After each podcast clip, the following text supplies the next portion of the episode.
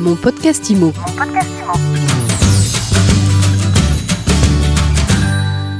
Les métiers de l'immobilier doivent être mieux défendus. C'est la conviction de François Moerlin, candidat à la présidence de l'AFNAIM. Et c'est le thème de ce nouvel épisode de mon podcast IMO. Bonjour. Bonjour Ariane. Vous pensez que les professionnels doivent être mieux défendus par leurs syndicats Absolument. Je pense que les pouvoirs publics ne reconnaissent pas forcément leur rôle social, leur rôle d'accompagnement dans la rénovation énergétique.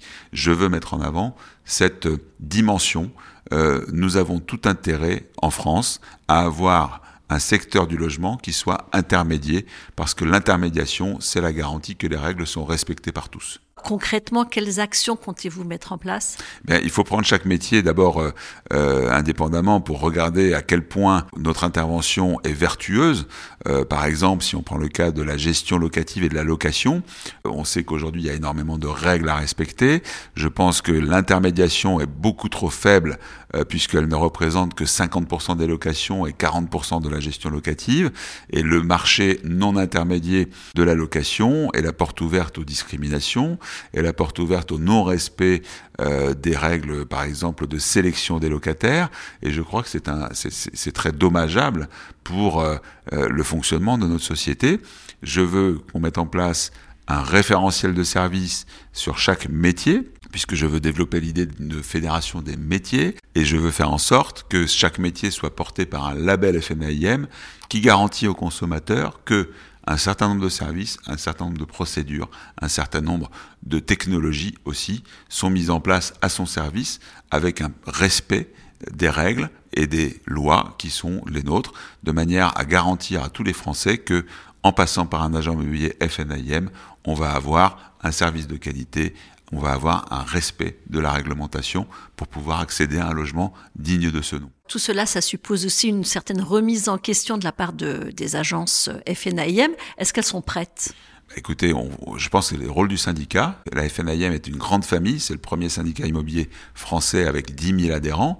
Et on a les moyens aujourd'hui, grâce à nos chambres départementales, euh, de faire en sorte que nous soyons au contact de chacun d'entre eux pour d'abord leur faire prendre conscience davantage de ce rôle social, de ce rôle d'accompagnement, de ce rôle dans la fluidification de l'économie française, euh, parce qu'il est important. Et nous, nous avons le devoir également, vous savez qu'on a une école qui s'appelle l'école supérieure de l'immobilier, donc de la formation, et nous avons le devoir de les aider à monter en gamme.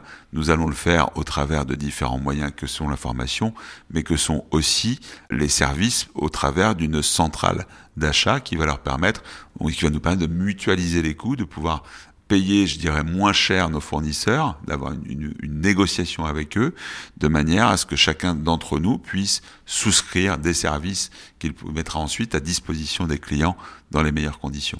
Qu'est-ce qui vous déplaît aujourd'hui dans la façon dont les pouvoirs publics appréhendent les agents immobiliers? Ben, Écoutez, quand on a besoin de nous, on sait nous trouver. Hein. Sur la rénovation énergétique, par exemple, c'est le parfait exemple.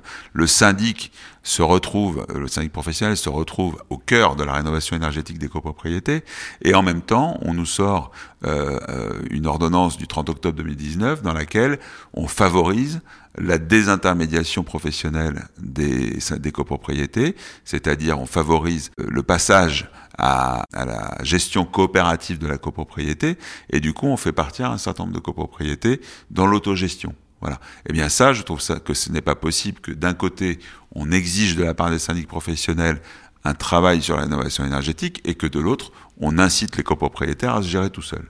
Voilà. Vous voyez, c'est l'exemple type.